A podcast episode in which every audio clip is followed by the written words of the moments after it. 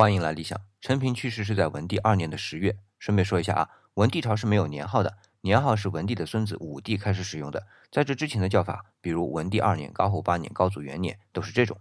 好了，言归正传啊，说来也巧，陈平十月去世，十一月就是一场日全食。文帝下诏让群臣帮他看看他自己的缺点，这个我们之前讲过。那在这之前啊，三月楚元王刘角刚去世，四月在齐楚两地又是地震又是洪水。你说古人迷信吧？但这种巧合也的确不得不让古人加以联想。在当时啊，大家都认为皇帝经过祭祀天地和宗庙是可以缓解这种灾害的，所以汉文帝也认真的执行了。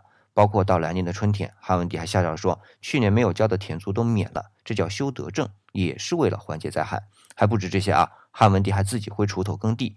不过要说明的是，这耕的地叫吉田，就是划拨给宗庙的特殊土地，种出来的东西啊，只能用于祭祀。那今天回复“宗庙”两个字，来了解一下宗庙的建筑结构。